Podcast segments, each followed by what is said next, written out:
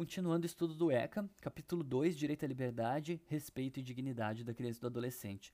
Esse capítulo aqui é um capítulo bem curto e bem fácil, na verdade. Ele tem, assim, algumas previsões meio genéricas de direitos fundamentais, como direito de ir e vir, opinião e expressão, criança e culto religioso, direito da criança de brincar e se divertir, participar da vida familiar e comunitária, coisas nesse sentido, nada muito difícil para fins de prova.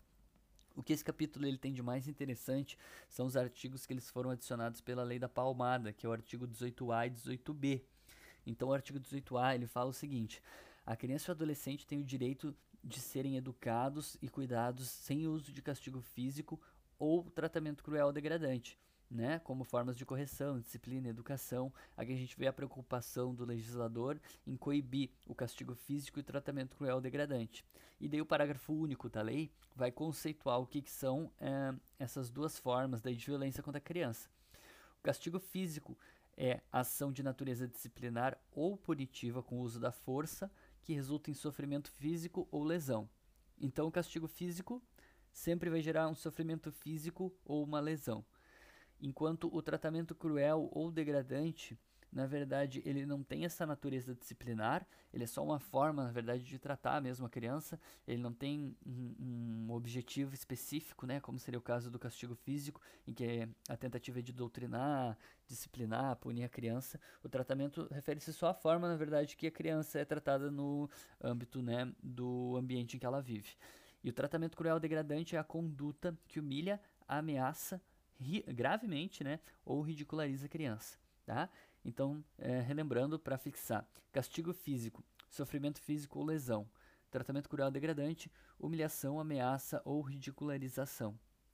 O artigo 18b aí vai prever o que, que acontece com os pais ou responsáveis que praticarem castigo físico ou tratamento cruel degradante com as crianças, né? Segundo o 18b, eles estão sujeitos sem prejuízo de outras sanções, que podem ser cíveis ou criminais, né? Mas sem prejuízo de outras sanções, a gente vai ter cinco possibilidades.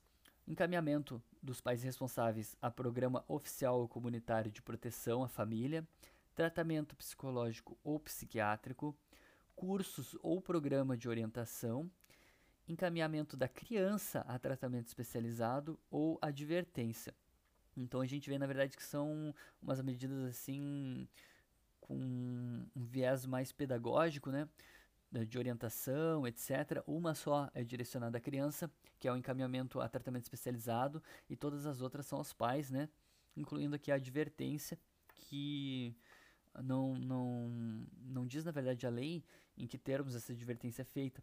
Quando a gente uh, trabalha lá com a parte do ato infracional, a gente vai ver que a advertência ela é sempre reduzida a termo, etc. Aqui não diz a que fim é essa advertência é, realizada, né?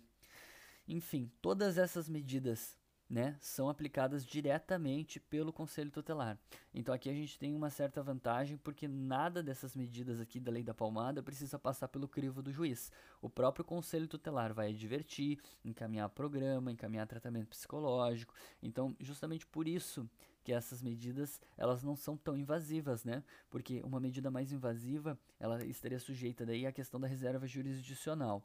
Lembrando que essas medidas aqui são aplicadas sem prejuízo de outras sanções. Se a conduta do pai ou da mãe ou do responsável for muito grave, nada impede que seja instaurado um procedimento para perda ou suspensão do poder familiar. Só que, de novo, isso vai exigir uma atuação do judiciário.